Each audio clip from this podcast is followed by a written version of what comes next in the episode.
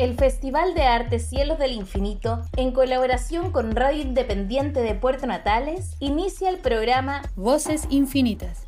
Un espacio de reflexión y aprendizaje en torno a las artes escénicas, los pueblos originarios, la ecología y la literatura, entre otras temáticas de la cultura regional que nos invitan a repensar nuestra manera de habitar el territorio. Sumérgete en este viaje sonoro y acompáñanos en un nuevo capítulo de Voces Infinitas.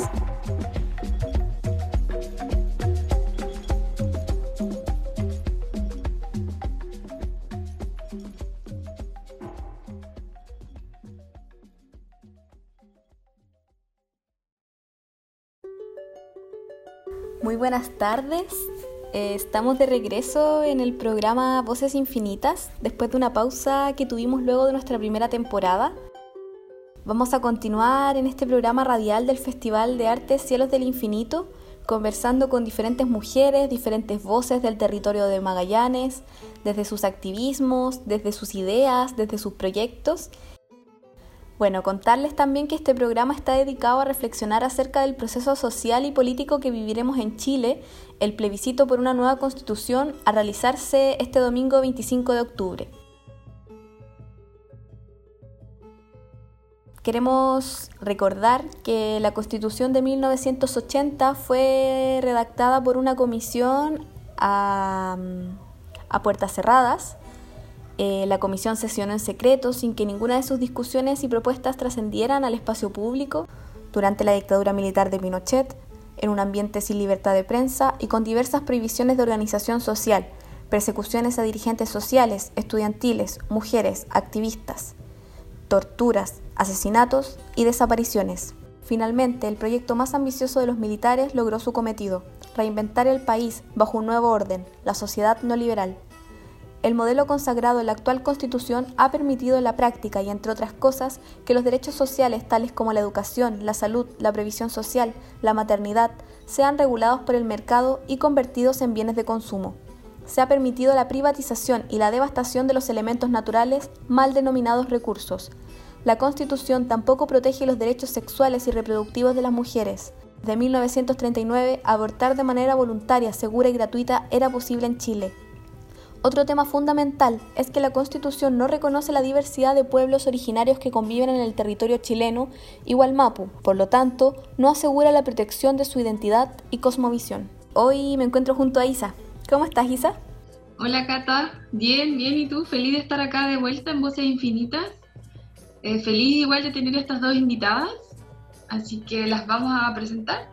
Queremos saludar a Elisa Justinianovich Campos. Ella es investigadora y gestora de proyectos socioambientales.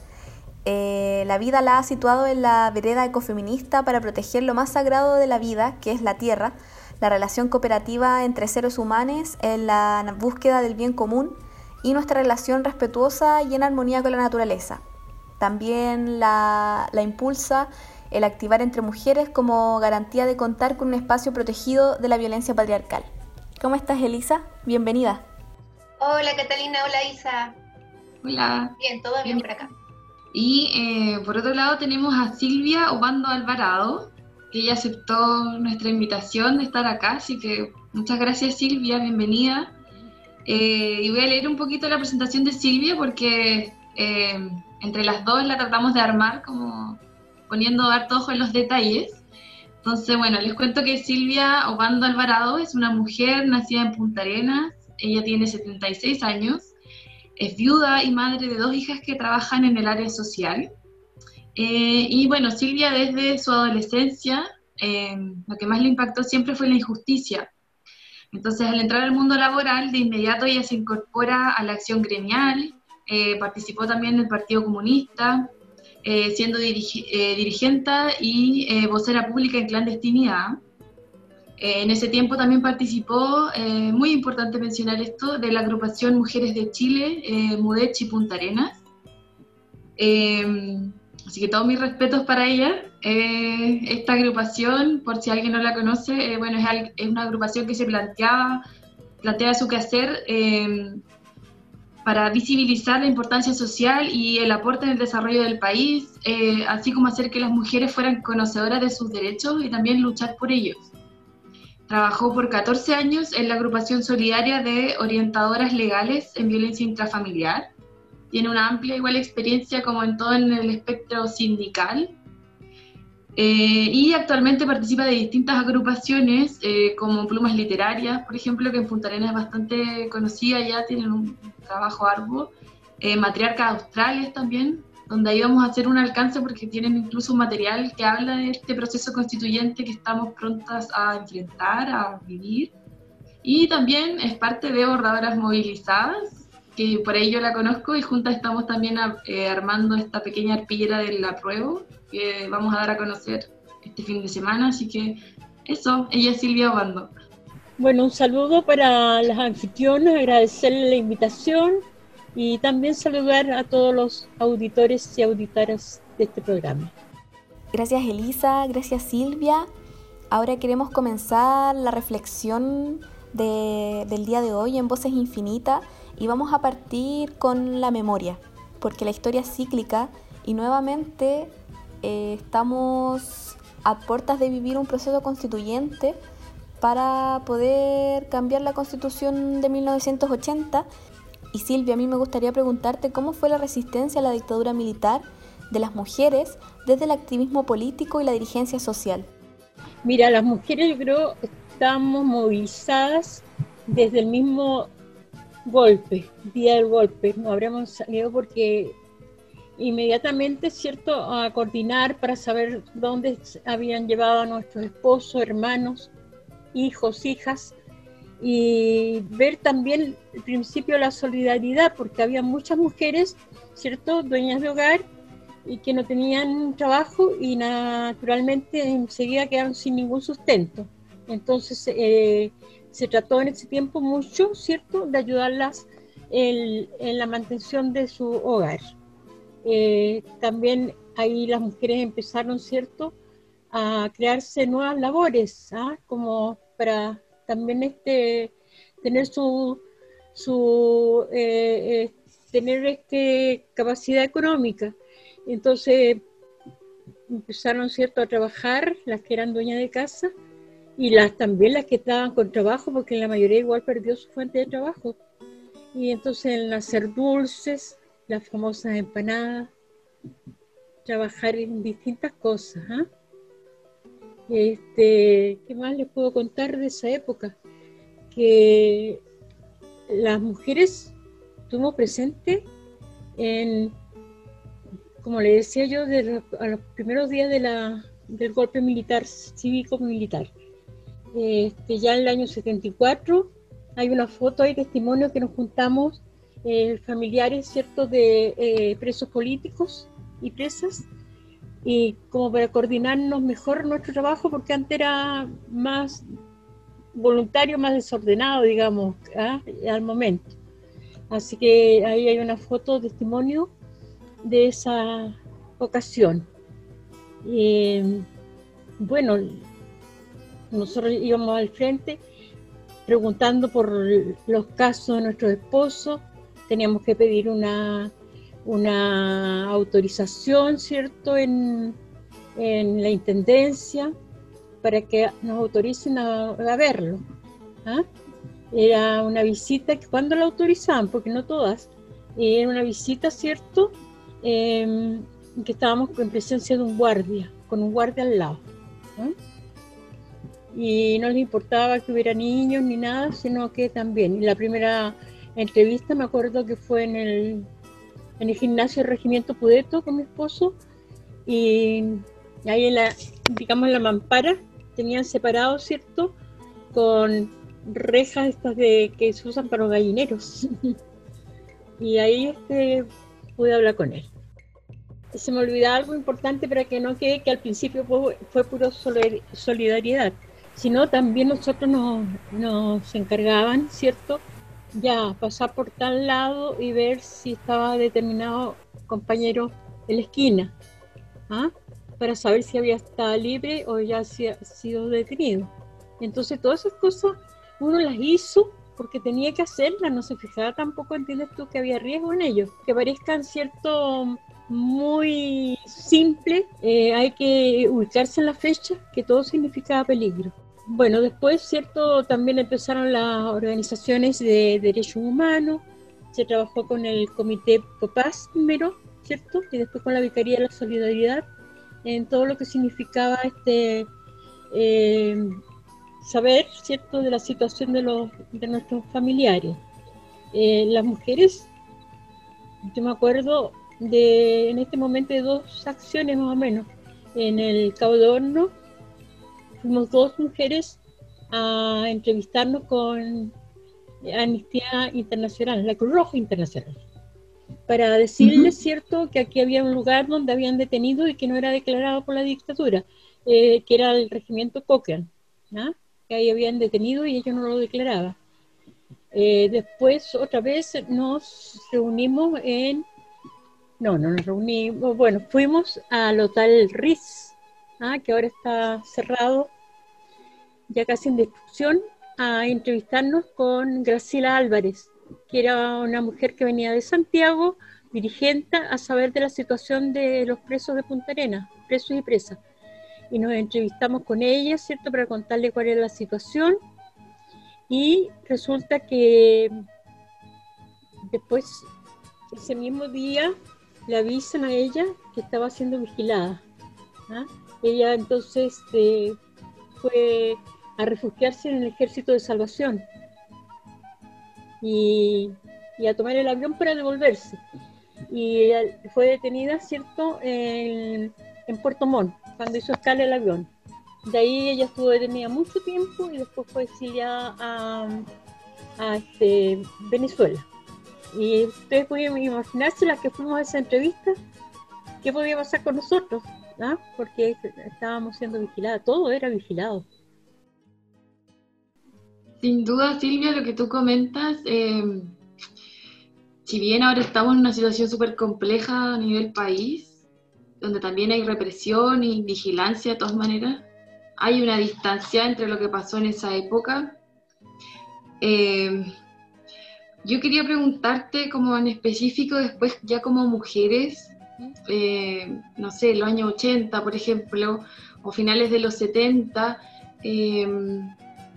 ustedes hicieron igual acciones como de protesta, ¿cierto? Había una, hay algo muy conocido que se llama em, el sal a gusto, creo que era que hacían como en unas en hojas de roneo, vi que, les, que se conseguían y entregaban como una especie de receta, eh, mostrando un poco el rol de, comillas, ama de casa que existía otorgado a la mujer en esa época, y creo que por ahí hicieron una acción como de protesta bien original. No sé si nos puedes contar al respecto.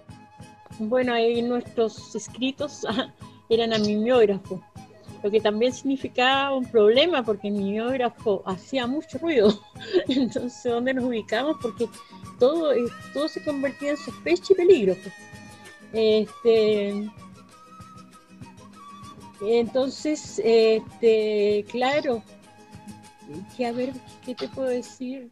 Ay, el 80 eh, para el plebiscito, ahí yo lo que digo, lo que más em, me impactó y que lo recuerdo todavía con, con, no sé, con temor quizás, ah, lo que era este, percibir ah, el pánico, el terror que había en la gente, porque salimos este, naturalmente nosotros casa por casa de nuestros conocidos a invitarlos a rechazar, ¿cierto?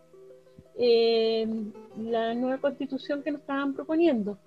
Y resulta que era pero pánico con el solo hecho a veces de vernos llegar y después decían, bueno, que nos van a controlar el voto, que nos van a hacer miles de cosas, ¿entiendes tú? Para no, y que no, no querían este, votar porque, o sea, no querían votar eh, en contra porque iban a ser este, realmente reconocidas. Em, yo te digo, esa, esa etapa que trabajamos casa por casa, la voy a nombrar. yo salí en pareja con doña Rosa Muñoz, una compañera Rosa Muñoz, que también es bueno que la tengan en carpeta para entrevistarla porque todavía está viva. Ella fue la primera dirigente campesina ¿ah? de cada sindicato. ¿ah? Ella trabajaba en una estancia y como cocinera, jardinera y todo lo demás. Y, y ella, este, como te digo, fue la primera mujer dirigente campesina acá en Magallanes. Magallanes. Entonces nosotros salimos casa por casa y ahí le digo, nosotros andábamos, yo conducía una cápsula, esas blanquitas chicas, ¿ah?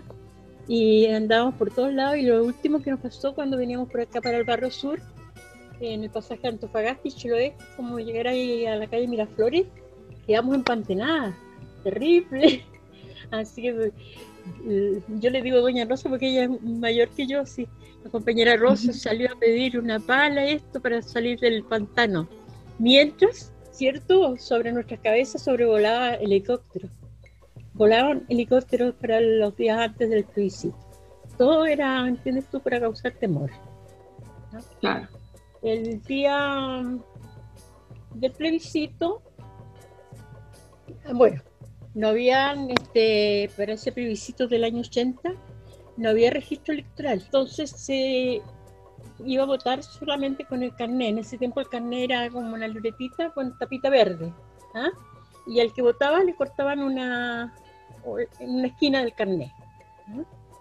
Me recuerdo, eh, bueno, naturalmente los vocales fueron designados por, por la dictadura.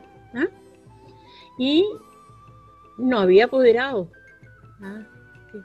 controlar las votaciones. Eh, yo me recuerdo haber estado ir para el recuento ¿ah? a la escuela Portugal. Y a nosotros nos dejaron, este, habían otras personas en la puerta, no nos dejaron acercarnos a la mesa donde estaban contando los votos.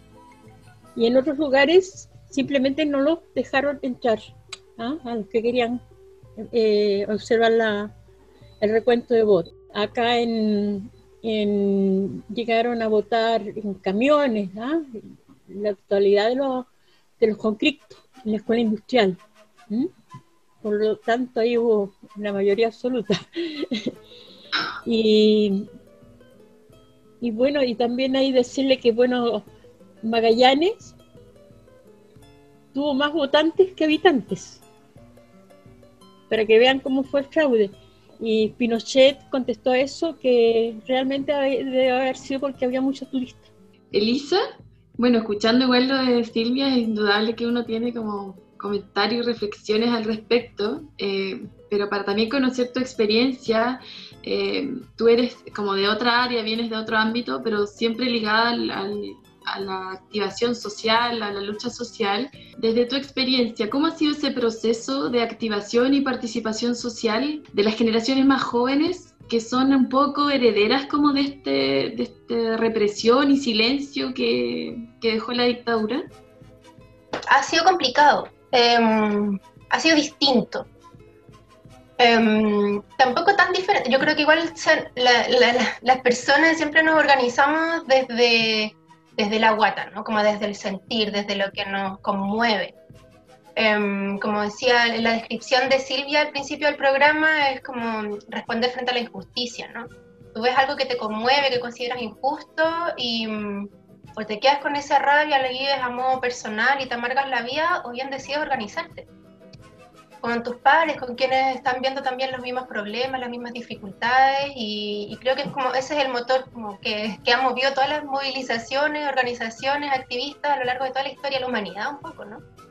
Entonces creo que post golpe, post, o sea, post dictadura, em, pasa un poco lo mismo. ¿no? Como que hubo una desarticulación muy potente, una masacre, ¿cierto?, de todo el tejido social, de todas las organizaciones, de, eh, a, través de, a través de la matanza, la tortura, la desaparición, el miedo, eh, y que pese a todo eso siempre las semillas vuelven a brotar, siempre vuelve a, rebrotar eh, las organizaciones, el activismo, el seguir trabajando por, por, por, hacerle frente a las injusticias, y creo que eso también es lo que hemos vivido como país es cierto que lo que pasó finalmente a través de, dejar amarrada esta constitución, mm. eh, que bien describía Silvia, que fue tejida totalmente en cuatro paredes a espaldas del pueblo sin ningún tipo de consulta legítima, porque claramente, como muy bien describía Silvia, no es legítima esa forma de llevar a cabo una, una votación. Eh, con datos falsos, ¿cierto? Sin ninguna posibilidad de fiscalizar, sin nada. Entonces, eh, claro, pues se deja amarrado a eso y a una constitución que, privatiza todos los aspectos de la vida y que más encima no tiene ninguna, eh, ninguna posibilidad de, participar, de participar como ciudadanía en, todo el quehacer político. Entonces, también se privatizó la política, el quehacer político. Y, y van pasando los años, pasan las décadas, y llevamos 30 años con esa constitución y finalmente lo que fue logrando es que, es que todas las personas perdieran toda eh, ilusión frente a la posibilidad de generar transformaciones a través del, acti del activismo político.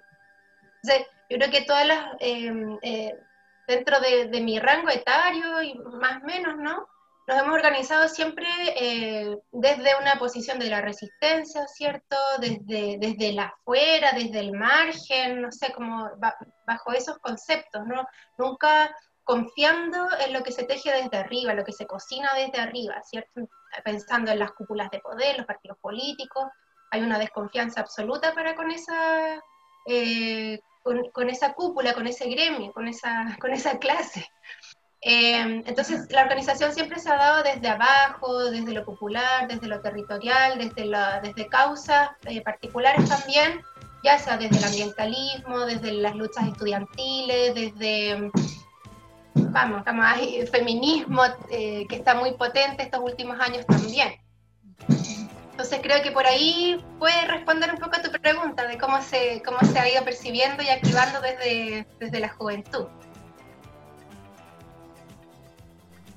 Quisiera agregarles sí. algo referente a los resultados del plebiscito.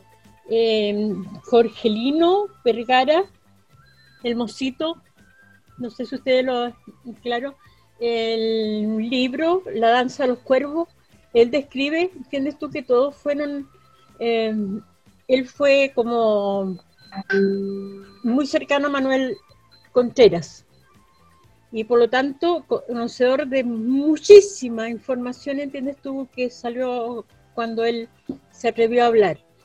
Eh, entre ellas fue que, bueno, que los, eh, los militares eh, estaban este, ordenados, ¿cierto?, de votar las veces que pudieran. ¿ah?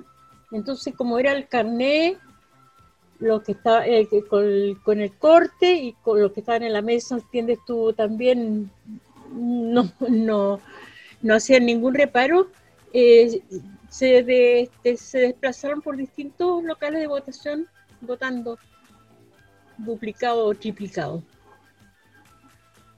el resultado final fue un 67% para la aprobación de la constitución y un 30% igual para el rechazo.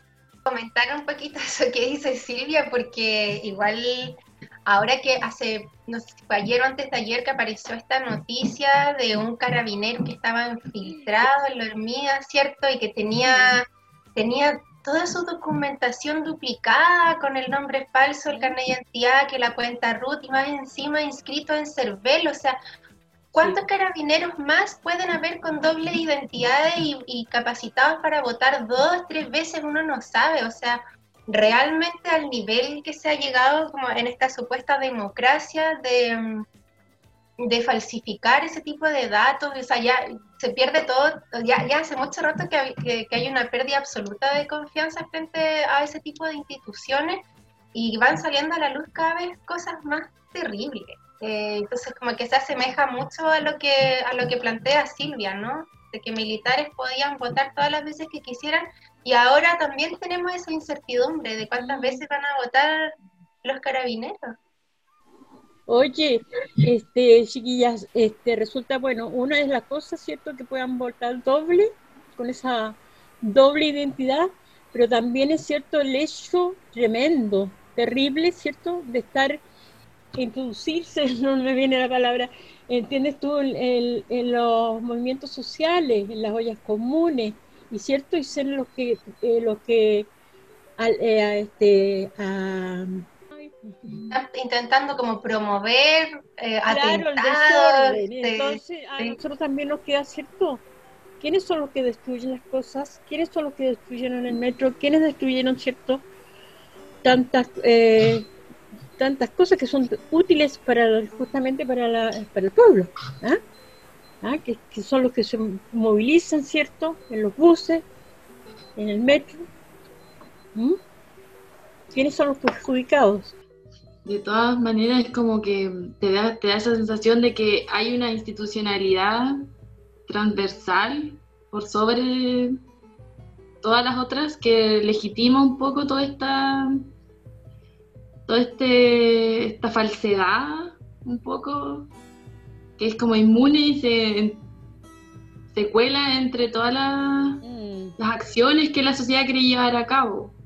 ¿Cierto? Como que mm, yo antes decía que quizás hay una gran diferencia entre lo que vivió Silvia y lo que estamos ahora, considerando lo que decías tú, Elisa. Eh, bueno, y la realidad y el caso particular, por ejemplo, de este carabinero con doble identidad y todo. Claro, quizás uno dice, eh, esto es real, eso realmente pasa, y quizás no es solo, no es solo la única institución que lo realiza, sino que se puede dar también en otros lados. Entonces, como da la, da la sensación de estar en una constante desconfianza en, en todos los procesos. Bueno, nos vamos a ir a la primera pausa musical para continuar conversando con Silvia y Elisa. Y Silvia escogió la canción Me gustan los estudiantes de Violeta Parra. Y Silvia, te preguntamos, ¿por qué escogiste esta canción? Mira, en el tiempo de la dictadura cívico-militar fueron los estudiantes y mujeres los primeros que salieron a la calle. Y naturalmente los estudiantes son más arrojados, ¿cierto? Esto, por su juventud, por su ímpetu. Y bueno, las mujeres, como decía alguien por ahí, por todo lo que sentimos, ¿cierto? En la guata, ante la injusticia, impotencia, eh, no miramos el peligro. Hay que hacer esto y se hace. Este, les voy a contar que cuando se cumplieron los 40 años de, de, la dictadura, 40 años, sí, tuvo tanto eh, documentales sobre respecto, yo voy a visitar una amiga muy querida. Y ella me dice, Silvia, Silvia, ¿cómo estamos vivas todavía? Claro, porque todas hicimos muchas cosas, ¿entiendes tú? Sin fijarnos en el peligro.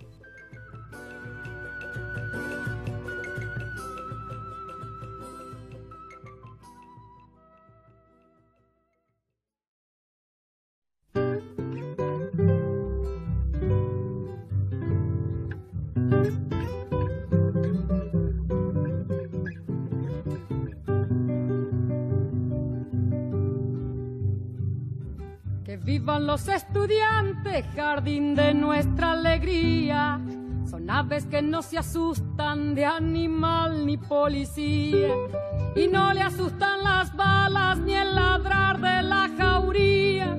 Caramba y zamba la cosa, que viva la astronomía.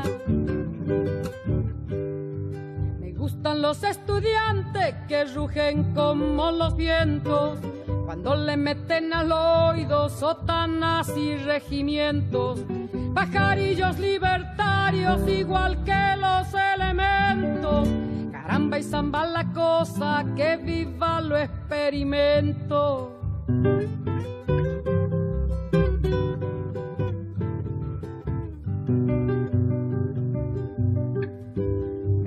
Los estudiantes porque levantan el pecho cuando le dicen harina, sabiéndose que es afrecho, y no hacen el sordo mudo cuando se presente el hecho. Caramba y zamba la cosa, el código del derecho. Me gustan los estudiantes porque son la levadura, pan que saldrá del horno con toda su sabrosura para la boca del pobre que come con amargura. Caramba y zamba la cosa, viva la literatura.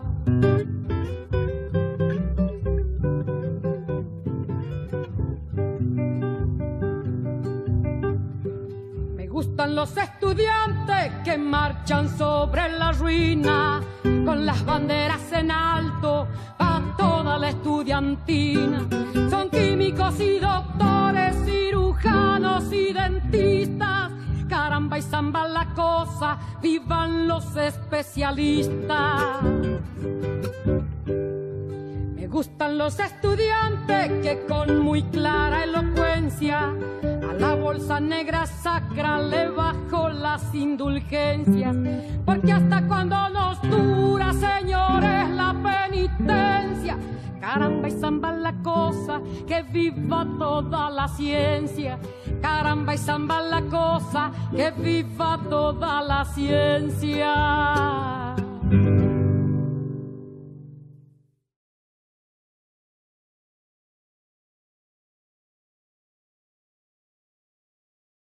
Hay que cambiar la constitución gestada en dictadura porque hoy estamos en democracia y porque como ciudadanos tenemos la posibilidad, eh, la libre posibilidad de ir y votar y elegir escribir una nueva constitución. Eh, más aún, creo que es un momento muy importante porque eh, podemos hacer que además quienes escriban esa constitución, esa asamblea se conforme de forma paritaria donde seamos mitad hombre y mitad mujeres y podamos tener eh, igualdad en opinión y voto frente a lo que se escriba. Bueno, creo que es importante porque la constitución que tenemos la hicieron a puertas cerradas. Creo que no es una democracia. Eh, además, que todas esas son las trabas que tenemos hoy en día. Ahí están las leyes que no se pueden cambiar. Entonces tenemos que cambiarlas. De algún modo, eh, el apruebo para mí y para todo es importante. Es como el sí o el no.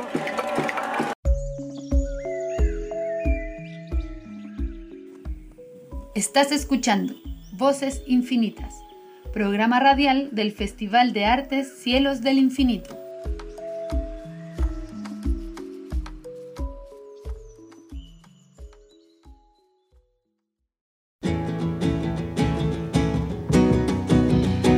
Estamos de vuelta en Voces Infinitas. Seguimos acá en compañía de Silvia Obando y de Elisa Justinianovich. Y em, bueno, después de este- estos relatos que, que nos entregaron cada una, eh, vamos a ir de lleno al tema que nos convoca hoy, que es eh, un poco ref- reflexionar y discutir un poco el proceso constituyente. Y en ese sentido, para ambas va la pregunta, em, en su opinión, ¿cuál es el detonador que nos lleva como sociedad a salir a las calles y exigir el cambio de la constitución nacida en dictadura? Démosle el detonador de cambiar. Sí, mira, lo que pasa es que veo que el- la revuelta social eh, parte también desde una indignación profunda, así como mas- masificada, y frente a las injusticias es como una sensación de, de, de- ya superar todos los abusos a los cuales estamos sometidas, sometidos en este país. Eh, las injusticias, la desigualdad, son como las cosas que, los conceptos que más se repetían en todos los cabildos. Eh, al menos lo que yo pude participar, pero también revisando, conversando con gente de otras partes también del país, como los abusos, la injusticia, son como los sentires más profundos y que generan esa indignación, esa rabia de querer ir para afuera, sacarlo y gritarlo todo. Y como ya no, no aguanto más. Y eso es demasiado desbordante, entonces, y, y yo creo que hizo eco en, en todas las personas, po, porque ya era demasiados años sosteniendo esa situación que era humanamente insostenible, ¿no? Y, y no pasa ni una semana y ya empieza a aparecer la consigna de asamblea constituyente en las calles, porque realmente las personas que más o menos ya comprendían, ¿cierto?, que, que realmente lo que, lo que había permitido el- este nivel de abuso para con toda la sociedad tenía que ver con una constitución que generó todo un marco legislativo, un marco legal que permitió que todo se privatizara, todo. Incluso los derechos más básicos y fundamentales de la vida, de, la humanidad, o sea, como el derecho al acceso al agua, a la educación, a la salud, que la vivienda, la previsión, etcétera, etcétera. Entonces, como esas cosas tan básicas están privatizadas y, y son inaccesibles para muchas personas, para la mayoría de la gente. Sea, si no es que te endeu- te endeudas de por vida o, o estás ahí esperando durante años una atención eh, para una cosa urgente de salud o porque no, no tenéis las lucas para pagar un, un colegio, ¿cierto? Para una educación medianamente decente. Entonces, puede soportar durante demasiado tiempo eh, muchos abusos. Entonces, eso se masificó y hizo eco en demasiadas personas en un momento en que ya no dio para más. Y no es que fuera como de un día para otro, sino que fue también arrastrándose porque hubieron muchos microestallidos durante estos 30 años. No fue como que todo estalló en un mismo momento, sino que hubieron muchos procesos de revueltas, que estudiantiles, que el área de la salud, que muchos gremios que, que, a lo largo de estas décadas también tenían sus explosiones, ¿no? Tenían también sus procesos de manifestación, de huelgas, de paros, y nunca fueron escuchados, porque realmente la constitución estuvo tan bien pensada que no había ninguna posibilidad de darle curso a esas demandas. Entonces, claro, era como evidente que había de cajón que había que aprovechar esa energía para, exigir un proceso, para abrir un proceso constituyente Ya estaba visto que la constitución, ¿cierto? Eh, tenía ya muchas, muchas, muchas este, correcciones, digamos. ¿ah? Y bueno, y, también el hecho, ¿cierto?, que hay cosas que, que eran evidentes, que están necesarias y que por la constitución no se podían hacer. ¿Ah? Esa era la, traba, ¿cierto? Que la constitución no lo permite. Entonces, este, naturalmente, que se veía la necesidad de ese cambio. Y además, ¿cierto? Donde participe el pueblo, ¿cierto? Los chilenos y chilenas, ¿ah? que no sea hecha como fue hecha la, la anterior, ¿ah? con, como con siete personas, que nadie conoció hasta después que se aprobó. Y como decía Elisa, naturalmente viene una, una acumulación así de desencanto, ¿entiendes tú? De que las cosas no se, van, este, no han mejorado como pensábamos ilusionadamente al principio cuando, ¿cierto? Decíamos que llegó la democracia. Entonces, realmente yo creo que fue como si bien como dice Lisa, hubo primero pequeños estallidos para el 18 de octubre, ¿cierto? Irrupción del volcán. Y en ese sentido, Elisa, Silvia, ¿cómo ustedes han podido ver eh, este proceso de revuelta social? Ya cumplimos un año de levantamiento popular en los diferentes territorios, este 18 y 19 de octubre, que que inició un proceso de organización territorial, de acción directa también por el buen vivir de los pueblos, las comunidades. Eh, ¿Cómo han visto ustedes este proceso? Yo estoy, bueno, sorprendida y, y era lo que esperaba también, ¿ah? no tanto sorpresa. Este cuento es que apenas se pudo, nuevamente la gente salió a la calle ¿ah? y se tomó la Plaza Dignidad. Y acá también, en, todos lados, ¿cierto? Han habido esos brotes. Naturalmente nosotros los desconocemos porque la prensa no, no publica de ellos. Nosotros nos enteramos ciertas veces por las redes sociales, ¿cierto? Lo que está sucediendo. ¿ah? Y bueno, se ve cierto que hay una, una decisión porque las cosas cambian. Yo creo que hay más este hay menos temor que cuando, este, cuando fue la, el plebiscito del 80. Estábamos en plena dictadura, ¿cierto? Aunque ahora están sucediendo igual cosas horrendas, pero antes lo sabemos por lo menos. Ahora sabemos lo que pasa y se puede denunciar y por lo menos abogar porque haya justicia, aunque no lo consigamos. Pero ya, ¿cierto? Eh, internacionalmente le están viendo eh, cuenta al presidente por todo lo acontecido sobre los derechos humanos acá en Chile. Sí, comparto lo que dice Silvia. Yo a lo menos y he conversado con también con varias amistades y, hay un sentir em, generalizado de como igual de, un poco, no sé si pesimista es la palabra, pero como una energía bien densa Em, de, dolor también, de injusticia más intenso. Igual toda la revuelta social, cierto, que se vive con una represión muy brutal por parte de los agentes del Estado, una represión que no tiene eh, ninguna, eh, no, hay reconocimiento por parte del, por parte del gobierno de todas las acciones eh, y atentados contra los derechos humanos. Hay un, está ratificado por un montón de instituciones de organizaciones de derechos humanos internacionales, o sea, Human Rights Watch, Amnistía Internacional, el Alto Comisionado de Derechos Humanos de la ONU y así, todos han ratificado que en este país se ha vulnerado, se ha cometido violaciones sistemáticas de los derechos humanos en el contexto de la revuelta social. Y es porque lo que han observado, porque aquí para atrás también han habido, sobre todo con las, con, en el Gualmapu, con las comunidades mapuche, ¿cierto? Pero ahora en particular, donde se ha observado este, este, este proceso histórico que estamos viviendo. Y no ha habido ninguna señal de reconocimiento, de reparación, de, de nada. O sea, han pasado en una clave impunidad, pero que da asco. A mí realmente me, me revuelve la guata. Cada vez que leo de los casos, cada vez que salen más cosas a la luz, y es porque también llevamos, cargamos en el cuerpo todas las memorias de dolor de la dictadura, que es una memoria súper reciente en nuestro país. O sea, yo era una guagua, yo nací en el 84, pero aún así cargo con los dolores de mi madre, de mi padre, de mi abuela.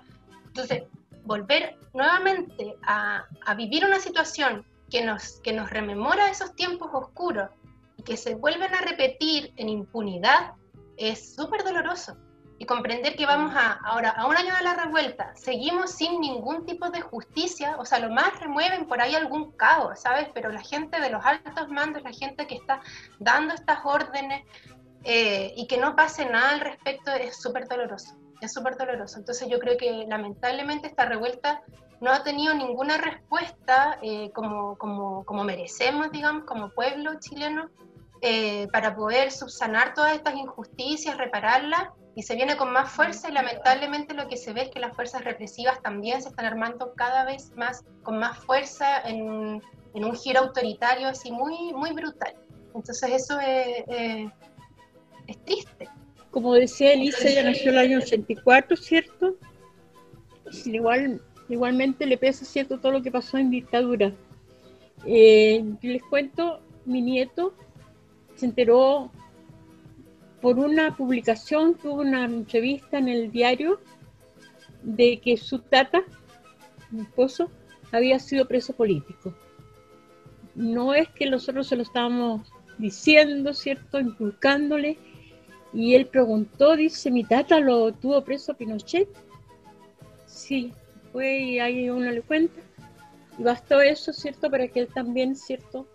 Sea consecuente ¿ah? frente a la injusticia, el dolor, el maltrato. Pasa a veces que la, gente asume que familias que tuvieron detenidos desaparecidos, eh, creen que, no sé, pues el otro lado asume que, por ejemplo, que las nuevas generaciones vienen con todo este como esta memoria, pero de forma negativa, siento yo, que a veces se aprecia, así como, como que las nuevas generaciones están tomando las luchas de, los, de sus familiares y es, y es obviamente una cosa de ser consecuente, ¿cierto? Pero gracias por contarnos, Silvia, que en el fondo es como un hito que puede darse en distintas familias igual que los mismos generaciones que están ahora en la, en la o que antes estuvieron en el estallido y todo, ahora no se puede por el tema de pandemia, pero hay una consecuencia ahí, siento yo, de estas nuevas generaciones, más que simplemente apropiarse de los dolores de, de tus familiares, ¿cierto? Acá en la región, ayer justamente la prensa comentaba que habían 26 querellas que hizo el, el Instituto Nacional de Derechos Humanos y que a un año ya no hay ninguna respuesta por parte del mm. Estado. Y todos los chiquillos que continúan, ¿cierto?, en las cárceles y sin acusación todavía, sin ningún proceso, y ahí los mantienen. No sé cómo uno, uno no va a tener indignación ante su impotencia, ¿cierto?, de que cómo lo hacemos, cómo permitimos eso.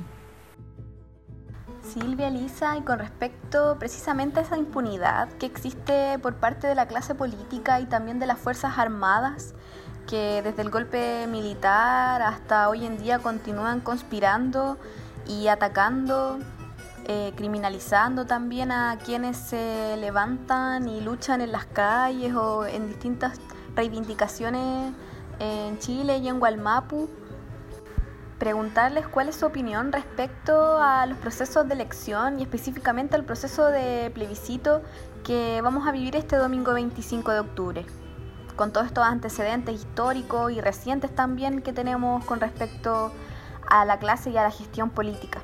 Uf, es como un desafío súper, súper grande. Eh, un desafío súper grande porque eh, estábamos pidiendo una cosa y nos tiraron un mono súper amarrado encima, del cual tenemos que hacernos cargo para poder, eh, para poder efectivamente poder meter ahí adentro todas las transformaciones que necesitamos para este nuevo país. Y está súper complicado porque se habla mucho y como por, como eh, conversaciones entre pasillos, por así decirlo, porque igual la pandemia nos ha, nos ha privado estas posibilidades de asamblear, de cabildear, ¿cierto? juntarnos, socializar también los diagnósticos, las ideas, lo que estamos pensando, lo que hemos aprendido, estudiado del proceso. Eh, y, es difícil darse cuenta que efectivamente, claro, eh, se abrió un proceso constituyente desde la institucionalidad, ¿cierto? Vamos a partir con este plebiscito, después viene la elección de los convencionales, que van a escribir la nueva constitución, hay un plebiscito de salida para aprobarlo, en fin. Pero la ley en el fondo que pusieron para llevar a cabo este proceso está súper amarrada, está súper amarrada eh, y, y tiene muchas omisiones que son vitales para llevar un proceso constituyente de forma democrática, participativa, ciudadana y todo lo que se quiera. Es muy complicado porque no hay garantías, ¿cierto?, para, para favorecer y para, mm, para asegurar esa participación ciudadana, como, como en la mayoría de los procesos constituyentes en, en el mundo, ¿no? Tiene que haber una garantía de que esa participación se lleve a cabo es decir, que se gesten procesos de participación ciudadana, de levantar programas, mandatos populares, que de ahí emerjan las candidaturas, que se vayan a escribir, que haya también una, un seguimiento, una, por ejemplo, revocación de los convencionales que se escojan para que, si es que no están cumpliendo con el mandato popular, y así hay un montón de cosas que se omiten en ese acuerdo. Además de que se omite en ese acuerdo por la paz, ¿cierto?, que firmaron ahí arriba, se omite el tema de las violaciones de los derechos humanos, la plurinacionalidad, la paridad, son cosas así como que se han ido empujando a pulso en la medida que ha pasado el tiempo. Entonces, eso por una parte es muy complicado porque vamos a tener que nosotros, digamos, como las personas que nos organizamos desde, desde, la sociedad, como ciudadanos, ciudadanas comunes y corrientes, de asegurar que, que, que, que, se lleve de una manera que, en el fondo rescate todo lo que se ha plasmado en las calles, ¿cierto? Todo eso, el deseo popular de, de justicia, de querer incluir eh, garantía de derechos humanos, ¿cierto? nacionalidad, todas las demandas feministas, socioambientales, hay un montón de cosas que no sabemos, porque más encima las elecciones favorecen a los partidos políticos porque, porque se sabe, por el sistema, el sistema de elecciones, de Hunt, ¿cierto? Que tiene sistemas de listas de arrastre, que los partidos, que los independientes tienen que juntar una cantidad de firmas, firmas enormes. Hay un montón de trabas para poder participar. Sin embargo, estamos ahí, pero con toda la fuerza, haciendo el empeño para no quedar fuera, para que real, porque realmente eh, se siente esa necesidad, pero urgente, de transformar esta cuestión. Entonces estamos igual dándolo todo. No estamos dando todo. Voy a volver a algo, a lo vergonzoso que significa, ¿cierto?, escuchar al ministro de Interior, ¿cierto?, justificando la doble identidad del carabinero. Si bien uno sabe, ¿cierto?, que en todo país, todo este, tiene que haber servicios de inteligencia. Eso, ¿ah? eso sabemos que tiene que existir. Pero no, ¿cierto?, en la forma que lo están haciendo. ¿Ah? porque están este, cierto entorpeciendo eh, la participación de la gente, ¿cierto? Cargándolo de cuántas barbaridades ¿ah? y instándolos a hacer cosas que, que, realmente no están en sus pensamientos, sino que solamente ellos quieren manifestarse, pero, ¿cierto? En el favor de y en el el fervor que se produce, ¿cierto? Cuando hay una manifestación, naturalmente a veces, muchas veces son arrastrados por estos enquistados.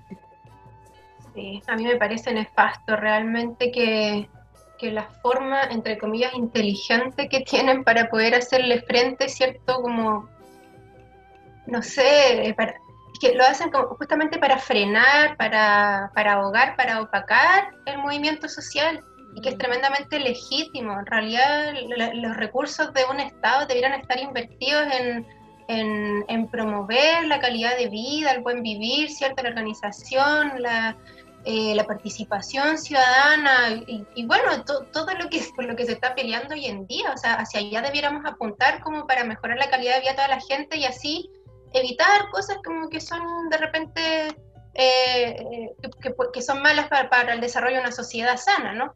Pero no promoviendo, eh, promoviendo, no sé, los atentados contra los carabineros, promoviendo como para después decir, ah, tú hiciste esto y te voy a castigar por eso, o sea, absurdo, no tiene ningún sentido, no, no conduce a, ningún lugar, a, a, ningún lugar feliz.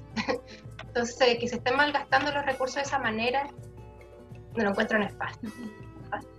Es como la manipulación institucionalizada, que aparte es defendida por quienes están en el gobierno ahora.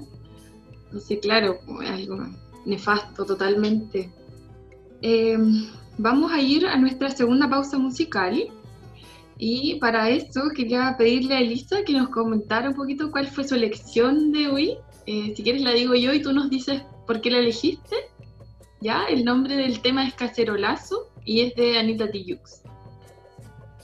Sí, cacerolazo todo el rato, creo que eh, representa totalmente esta, eh, en, este periodo que estamos viviendo histórico, bueno, de siempre, ¿cierto? El, caceroleo, el cacerolazo, eh, es como el símbolo, ¿cierto?, de la protesta, de la manifestación social del descontento y es lo que finalmente termina moviendo, transformando, empujando estos procesos de transformación que vivimos en, las sociedades. Yo creo que sin eso no hay ninguna forma de, de, poder, de poder mover un poco más hacia, hacia mover la balanza de la justicia, ¿cierto? Al favor de las comunidades, de los pueblos. Entonces, cacerolazo, vamos con ese cacerolazo y, y a continuar ahí en la, en la lucha porque no hay otra forma.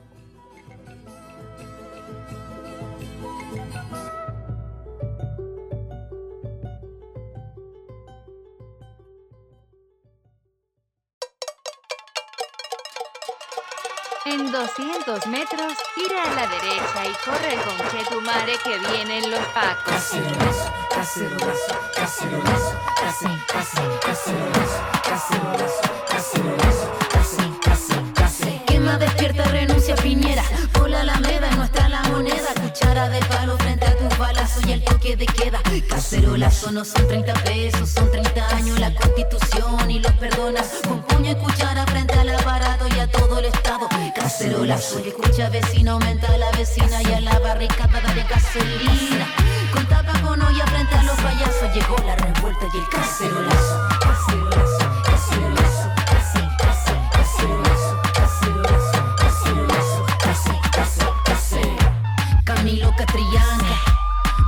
Macarena Valdés, Numa FP, abajo el TPP, por la educación y por la salud ni la razón ni la fuerza. No hay esclavitud. Cacerolazo, cacerolazo, cacerolazo,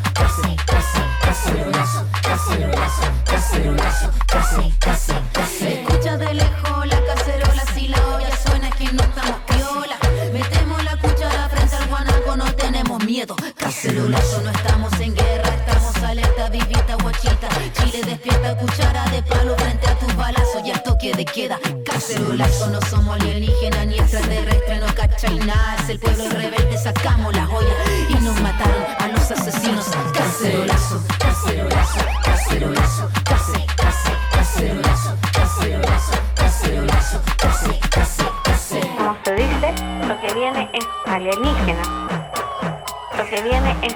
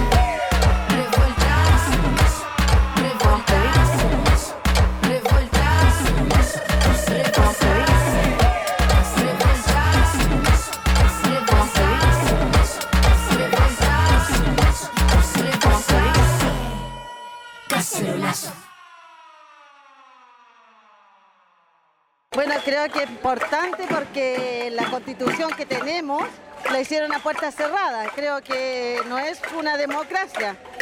Eh, además, que todas esas son las trabas que tenemos hoy en día.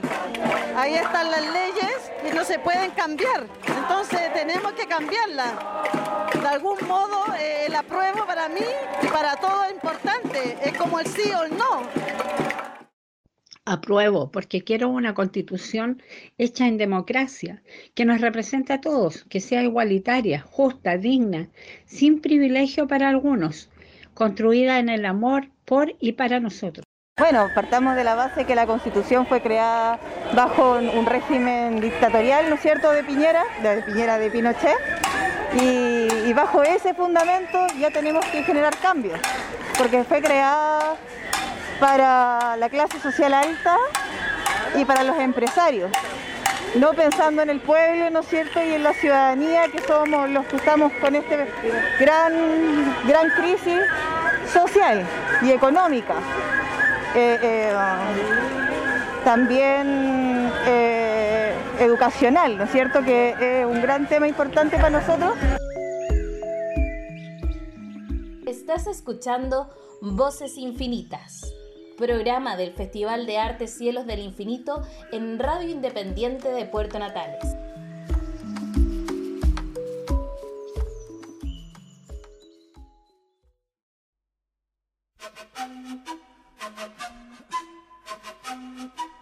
Estamos de regreso en Voces Infinitas, programa radial del Festival de Arte Cielos del Infinito. Estamos conversando con Silvia Obando y con Elisa Justinianovich en nuestro primer programa de la segunda temporada. Les recordamos que todos los programas, tanto de esta temporada como de la primera, están en nuestras plataformas digitales, en la página web www.festivalcielosdelinfinito.com y también en Spotify. Para continuar la conversación, preguntarles a ambas, a Elisa, a Silvia, cuál, según ustedes, es el rol de nosotras, de nosotres, como humanas, como personas habitantes de esta tierra, en los procesos de transformación social.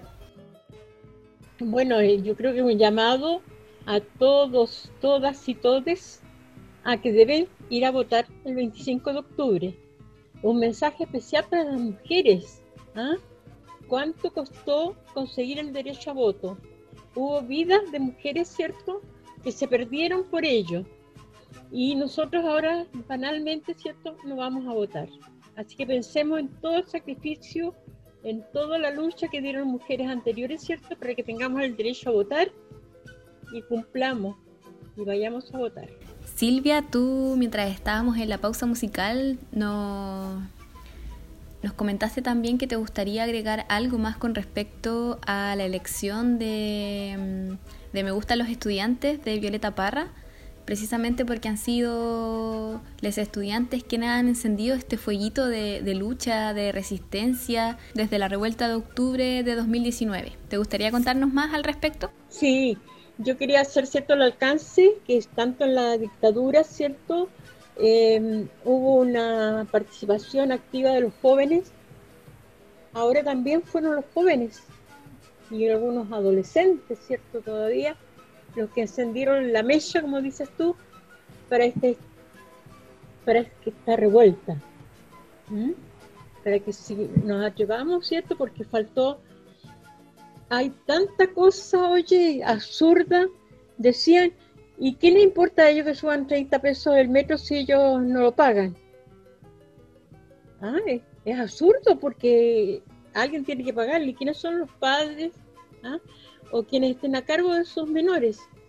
Entonces de repente tú no te explicas, ¿entiendes tú? Si creen que todos somos tontos, tontas, ¿ah? que dan explicaciones totalmente absurdas. Elisa, para ti entonces, ¿cuál es la importancia o el rol que debe cumplir las personas en esta transformación social?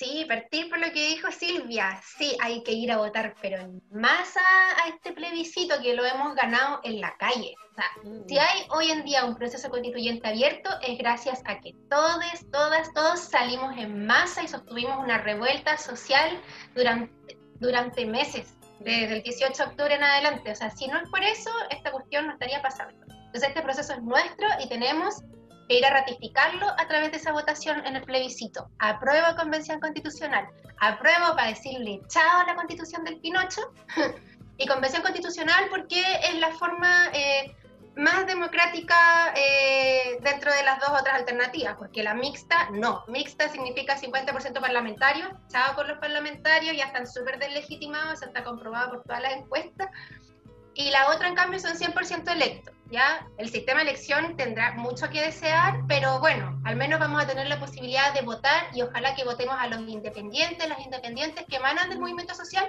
y no le demos los votos nuevamente a los partidos de siempre. Y eso depende de nosotras, de nosotros, de nosotros, de ser conscientes de todo lo que hemos estado gritando en la calle de octubre en adelante. No más partidos, no más poder a las cúpulas, a las cúpulas de los partidos que, que han secuestrado el poder, que han secuestrado la política estos últimos 30 años. Confiemos en las fuerzas transformadoras, en la movilización social, en la energía popular, en nuestras demandas y somos nosotras las que sabemos qué es lo que realmente estamos necesitando. Somos nosotras, nosotros, nosotros los que vivimos los dolores, los que nos aquejan las desigualdades, las injusticias. Entonces, ¿quién mejor que nosotros mismos, estas fuerzas que emanan desde las comunidades, desde los pueblos, para escribir esta nueva constitución?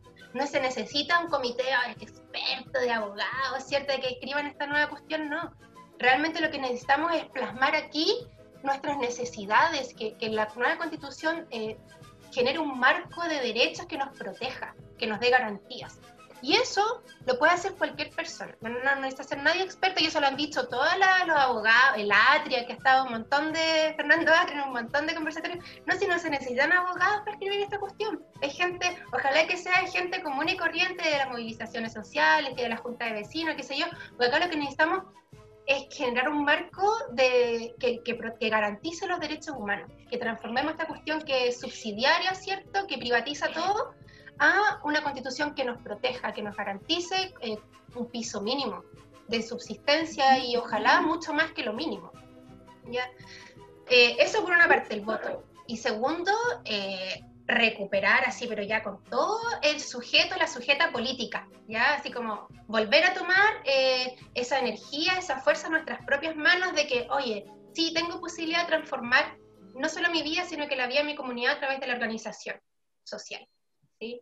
Eso es algo que se ha ido recuperando y sobre todo en contextos de pandemia, donde hemos tenido que hacernos cargo de, de sostener eh, de sostener la vida frente a la precarización a la que nos han sometido, porque nos tienen a todos, a todas encerrados en cuarentena sin ninguna posibilidad de percibir ingresos, con unas canastas familiares que más encima se concursan, los bonos se concursan prácticamente y son tremendamente precarias. Hay gente que está pasando hambre, mucha gente que está pasando hambre en este país. Y eso no, no te lo dice ningún medio de prensa, no está saliendo en ningún lado. Pero la gente que está organizada los barrios, las comunidades, sabe perfectamente cuáles son los dolores que está quejando hoy en día a gran parte de la población y es hambre.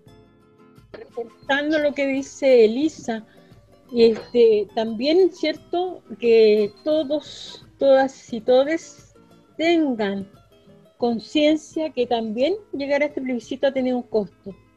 ¿Cuántos jóvenes, como dicen Ana Estel, han regalado sus ojos?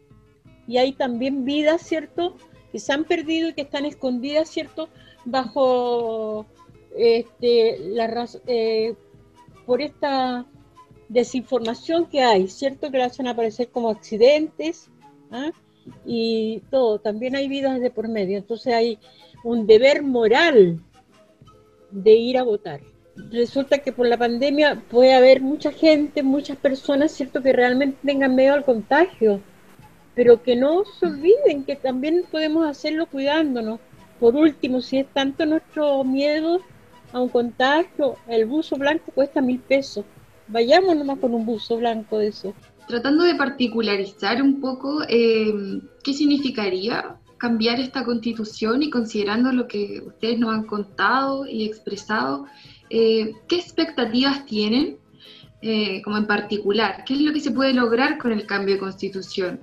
Porque, no sé, por ejemplo, mediáticamente, la televisión, que es la que se ve, no sé, de norte a sur en Chile, abierta, eh, aparecen muchos políticos diciendo, eh, que le están diciendo a la gente que todo va a ser posible con esta nueva constitución y eso no es así, es mentira.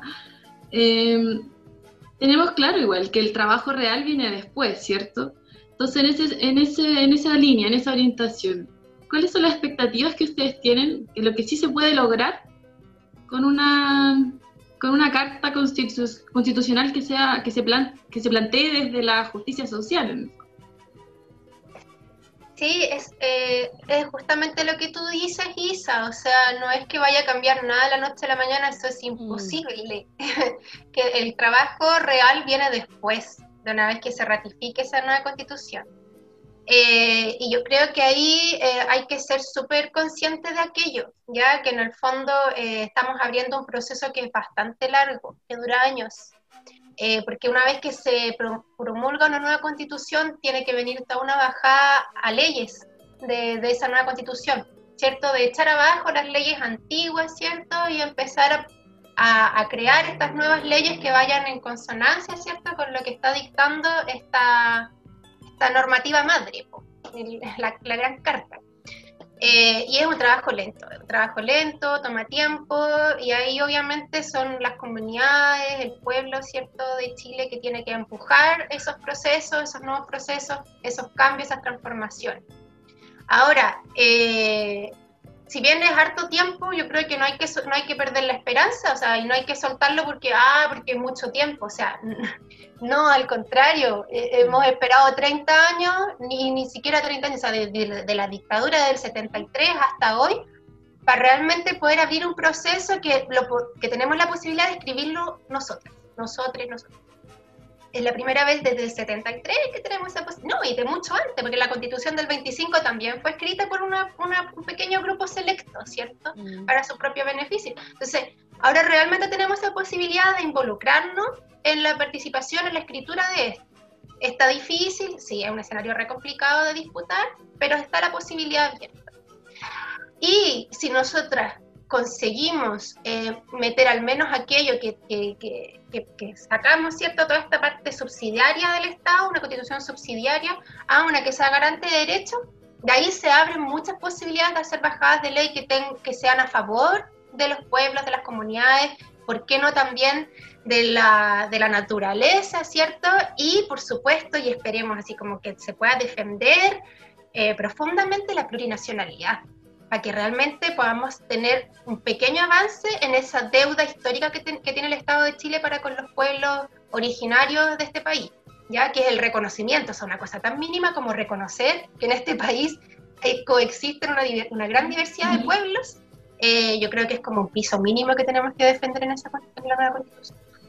Desatar todos esos nudos, ¿cierto? Que han impedido que haya reformas realmente eh, favorable, ¿cierto?, para el pueblo en, todo aspecto, ¿ah? ¿Mm? tanto social como económico. ¿Mm? Eh, resulta que nada se podía hacer, ¿cierto?, con la educación, porque la, la constitución no lo permite. Entonces esperamos, ¿cierto?, que con esta nueva constitución realmente quede garante una, una buena educación que no sea regida la educación, ¿cierto?, por el mil billete. Resulta que está el tema también de, las pensiones, de las AFP, que todo eso no se puede tocar porque la constitución no lo permite. Entonces resulta que yo creo que por ahí va, ¿cierto?, la esperanza de que esas cosas realmente podamos irlas, ¿cierto?, eh, consiguiendo en el tiempo. En conciencia, ¿cierto?, como ha dicho Elisa, esto no es que va a salir de un rato para otro, sino que hay que irlo trabajando. Ya nos van quedando las últimas preguntas para finalizar el programa del día de hoy, junto a Silvio Bando y a Elisa Justinianovich, y preguntarles a ambas cómo ven el panorama regional respecto a este proceso constituyente y a este binomio del apruebo y el rechazo en sus territorios. Mira, yo contacto con, estoy en cuarentena, digamos, desde marzo. Por razones de salud también este, no, no hago uso de, de los permisos. Este, entonces, el, ¿con quién me he rodeado, cierto? Por teléfono, por las redes.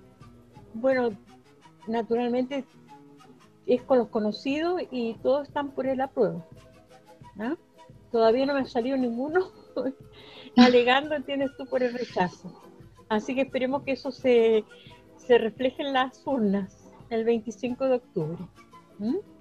Ahora, ¿cómo podemos nosotros ayudar? En este proceso justamente, ¿cierto? Reforzando la obligación moral de votar y como digo yo, este, reforzando nuevamente este llamado a las mujeres, ¿ah?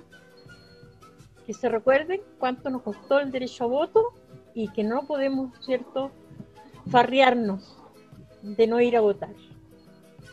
Todos, todas, todes, el 25 de octubre a las urnas, con el apruebo y convención constitucional. Eso. Me encanta. Sí, yo, claro, comparto plenamente las palabras de Silvia. Agrego que mm, ha servido también para organizarse entre las distintas fuerzas sociales. Ya, eh, por ejemplo, contarles que como, como coordinadora feminista estamos participando de una gran coordinación eh, que se gestó hace un par de meses que se llama Coordinadora Social por una Nueva Constitución de Magallanes. ¿ya? Y ahí están participando un montón de sindicatos, que la NEF, el sindicato, de la Cormupa, sindicato de artistas, el Movimiento por la Dignidad, la Coordinadora Feminista, Repromag, la Red de Profesoras Feministas, bueno, una cantidad de organizaciones muy grande. Y eso realmente es, eh, demuestra que hay una, eh, una recomposición del tejido social, hay como, es un signo de salud de la sociedad, ¿cierto? De que nos estemos organizando, de que nos estemos escuchando, encontrando y con estas ganas, con esta energía de realmente involucrarnos para transformar. Eh, y eso es apartidista, o sea, eso es súper lindo igual, pues cierto que realmente consideremos que ya como ciudadanas, ciudadanos tenemos también eh, ese deber de hacernos cargo de tomar el proceso en nuestras propias manos. Eh, y obviamente una coordinadora que va por el apruebo y la convención constitucional. Y post plebiscito irá también para levantar las candidaturas independientes, ¿cierto? Ahí la invitación es a todas las organizaciones que no estén todavía enteradas, que se sumen a ese espacio. Es un espacio de, de organizaciones, ¿sí? No es como para personas independientes, o sea, vamos, que también uno puede ofrecer su, su energía, su voluntad y tiempo, pero en el fondo como para poder eh, tener más Em, una mayor eh, ejecutividad, por así decirlo, como en las reuniones, ¿cierto? Vamos máximo dos voceras, voceros a las reuniones, ¿cierto? Para ir eh, zanjando los proyectos, las decisiones, qué sé yo, y todo se consulta a nuestras bases, ¿cierto? Y luego a la, la siguiente semana se llega con las respuestas y así se va trabajando, ¿no? ¿No? Eh, pero está súper potente eso, creo yo, que, que, es un signo muy de, de, salud, de, de, que estamos haciendo bien las cosas y que está aprendiendo de buena manera en la comunidad magallánica. Sin duda, en los diferentes territorios a lo largo del país se está recomponiendo este tejido social, popular, eh, fragmentado y destrozado durante la dictadura militar. Estamos despertando de esta pesadilla neoliberal gestada con violencia y represión y como bien nos han explicado hoy Elisa y Silvia, se ha perpetuado una forma de vivir que precariza y mercantiliza los cuerpos, las vidas y depreda los territorios y sus elementos naturales, y que no tiene ninguna garantía para el bienestar social, humano, natural y animal.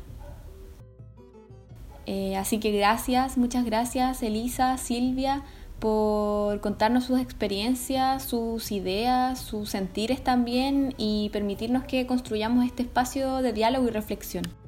Por otro lado, con respecto al tejido, me gustaría pedirle a Silvia e Isa que nos cuenten acerca de la acción que están realizando con el bordado de las arpilleras.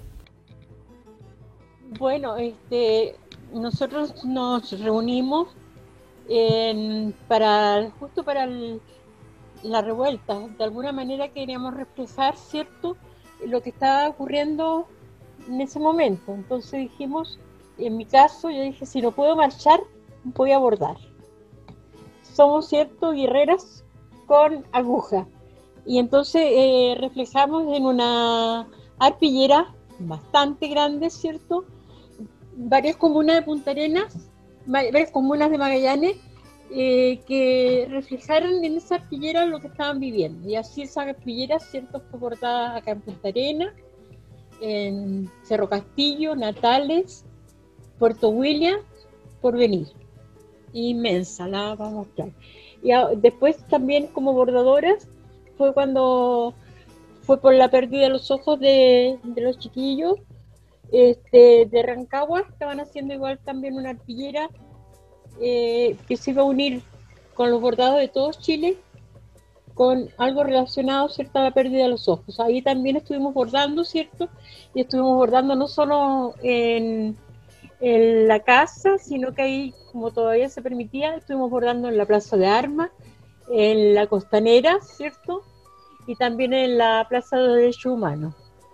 Ahora estamos bordando, ¿cierto? Algo con el apruebo y la Convención Constitucional. ¿Tienes el tuyo, Silvia, para que lo muestres? Mar y viento, Desarrollo sostenible. Sí, es un árbol de los nuestros, ¿cierto? Que el viento lo tuerce y un mar, ¿cierto? Medio huracanado, ¿ah? Que, ¿cierto? Son este fuerzas que podemos ir ocupando, ¿cierto? Para tener un desarrollo sostenible. Eh, como la Silvia comentaba, y nosotras hicimos la arpillera itinerante. Todavía no tenemos como un, gran registro para mostrarla como en redes y todo, porque mide 4 metros. y todo lo hemos hecho autogestión nomás, mm. eh, pero algo tenemos de material, así que ahí lo vamos a estar compartiendo entre mañana, yo creo, y como todos estos días que son bien fuertes previo al plebiscito. Eh, y ahora lo que estábamos haciendo era el pequeñas arpilleras de la prueba, que también las vamos a reunir. Y acá yo tengo la mía que es más verbal, no es tan reflexiva como la de Silvia, es como una explosión de la prueba. Hermosa. Eh, tenemos una pregunta final. Eh, aparte de agradecerles que hayan estado acá, bueno, esta es como una pregunta más transversal del festival, pero también del territorio, de la región, del planeta en realidad. Y tiene relación con los 500 años. Siempre, o sea, la pregunta que se plantea el festival es, ¿500 años de qué? Como para cuestionar un poco este, este hito histórico y sobre todo la conmemoración que se está levantando por, por el lado de la institucionalidad, ¿cierto? Y em, que en realidad la fecha nos indica el paso de Hernando de Magallanes por el estrecho que hoy lleva su nombre, ¿cierto? Pero que cambió la forma de ver eh, la Tierra y bueno, también es como el inicio de la globalización, con un conjunto de otros hechos más, más significativos y también más deplorables. Eh, pero esa es la pregunta, ¿ya? Es para ti, Silvia, desde tu experiencia, ¿500 años de qué? Usurpación, de genocidio y que lamentablemente siguen, ¿cierto?, sucediendo. 500 años de, de masacre, de genocidio, de matanza, de ocultamiento de la verdad, de omisión, de violencia. Mm. 500 años sin justicia, sin reconocimiento, sin memoria.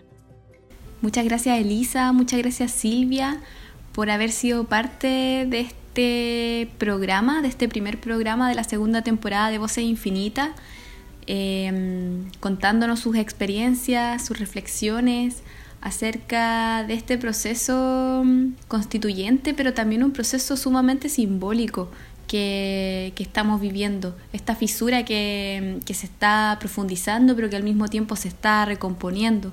Que el proceso del plebiscito que vamos a vivir este domingo 25 también es un acto de memoria, es un acto de reivindicación por todos, todas y todes les caídes durante la dictadura militar, por los presos y las presas políticas también de la revuelta, y que nos encontramos construyendo la historia, Hoy estamos construyendo nuestra historia, eh, resignificando la historia, una historia que fue escrita de manera violenta con sangre, con fuego, que también venimos de un proceso de colonización de dictaduras a nivel latinoamericano. Y como Silvia nos ha recordado, existen muchas generaciones de mujeres, de personas que han estado antes que nosotras y que han luchado por, por reivindicar sus derechos, por vivir en un mundo más libre, más justo.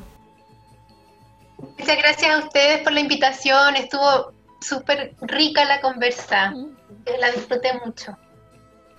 igual, para cierto hacer hincapié que no se puede perder ni un voto. Así que con estas despedidas, nosotras también nos despedimos. Agradecer a quienes nos están escuchando a través de la señal de la Radio Independiente de Puerto Natales y a través de nuestras plataformas digitales, Spotify y www.festivalcielosdelinfinito.com. Y nos volvemos a escuchar el próximo viernes en este mismo horario, en esta misma señal.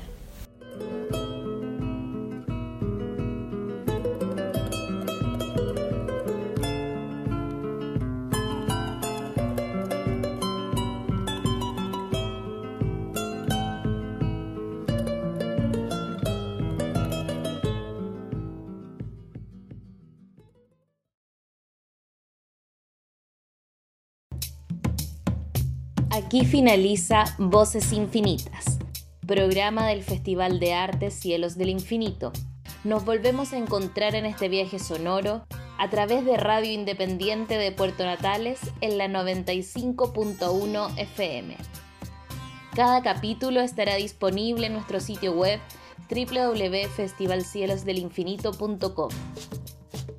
Te invitamos a ser parte de este experimento radial.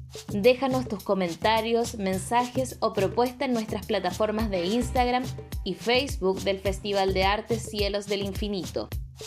Esperamos que este espacio radial pueda contribuir a estos momentos de distanciamiento social y prepararnos para salir pronto, nuevamente, a las calles en búsqueda de la transformación social.